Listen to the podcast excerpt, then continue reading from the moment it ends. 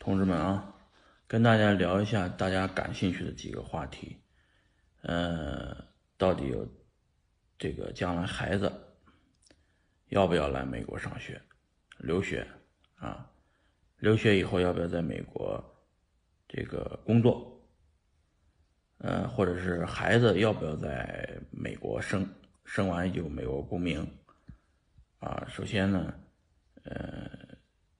这个数据我给大家报一下，大概呢每年有一百五十万华人的孩子在美国留学，这华人不只是中国大陆的，还有港澳台地区，包括新加坡和这个马来西亚的华人呢也很多。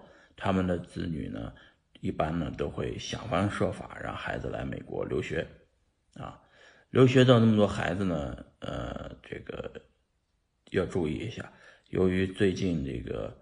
这些年啊，呃的抽签率、中签率特别低。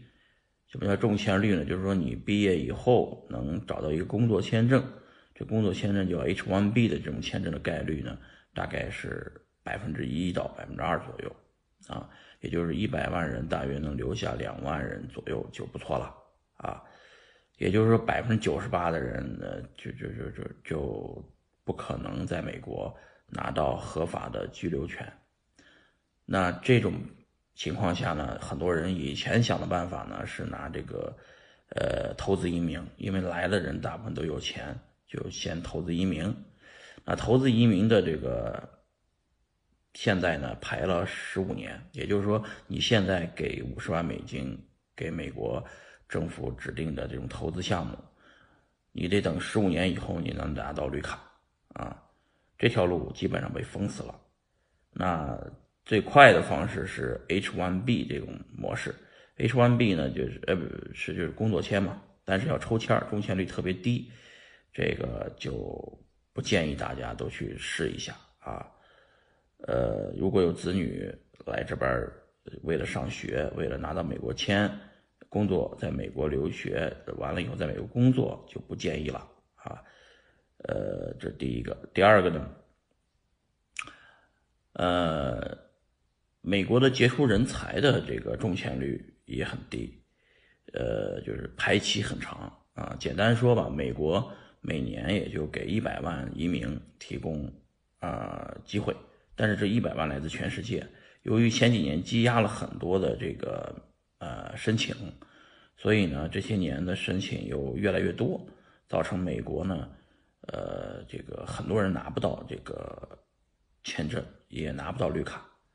呃，这些绿卡的配比里面呢，其中有一大部分的比例都给了这个呃墨西哥的这个叫家庭团聚这种类型的啊，呃，因为这是一个很大的族群，在美国，他们也算是这个低收入人群，他们希望自己的家庭呃成员能来到这个美国跟自己团聚。那这样的名额占了很大一个比例，那给这个高这个学历啊高水平的人的名额其实是受压缩的。那杰出人才也是受压缩的，也有很长的排期。除了 H 呃 EB one 还有 EB two 啊 EB EB five 等等等等这几个类型的签证呢，现在排期都非常长，而且呢需要等待，有的人等个五六年也很正常啊。那在这个期间呢，还有一种叫工作签证以及高管签证，叫 L1 签证也是可以办的。但是这种签证类型呢，你需要在国内有公司，在这边也要同时雇十个人以上，啊，一年要开很多的工资，你才能在这里面合法的居住居留。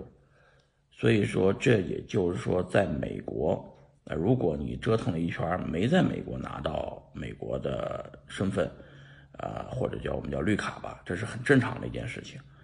这个不足为奇啊，太普遍了，好多人都拿不到。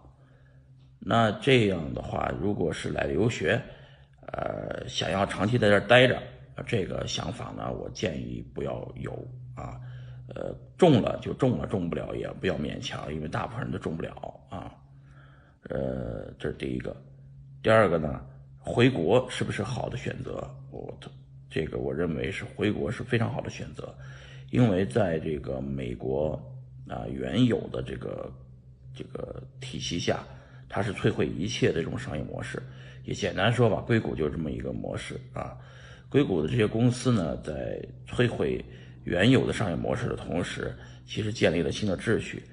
那啊，这里面会引来新的问题，比方说 Airbnb 啊，比方说 Uber 这些国内也也有滴滴打车这类的啊，呃，这个在摧毁很多人的这个呃，就是原来的这个司机的这个出租车的这个体系，原来的这个宾馆出租的这个体系啊，同时呢，由于这个宾馆出租的这个收入。呃，要比这个租给这个长租的那些本地人的收入要高，所以很多人呢就抬高房价，自己用来经营这个 Airbnb，而不租给本地人，所以造成本地人也是苦不堪言。因为很多欧美的人他自己没有房子，都是租房子，呃，底层人过得很呃很差。同时呢，这个你看，这个人工智能发展了，机器人发展了。呃，像福耀玻璃那个工厂，原来雇那么多人，但是好多都用被机器人要替代，因为人确实不如机器快，而且人逼事还多，还有工会这个这样那样的问题。呃，你看卡车司机正在呃这个被自动驾驶的这个卡车替代啊，如果这个替代的话，会有上百万人将失去工作，这就是一些社会问题，因为政府。的这种政策的制定远远赶不上科技公司的这种摧毁性的这种创新啊的发展，所以是一个很大的问题。在美国，有些人认为啊，这个是很很很担忧的一个社会问题。当然，这个自从美国做保护主义以来，很多这个就是非法移民没法找到工作，都回到了老家。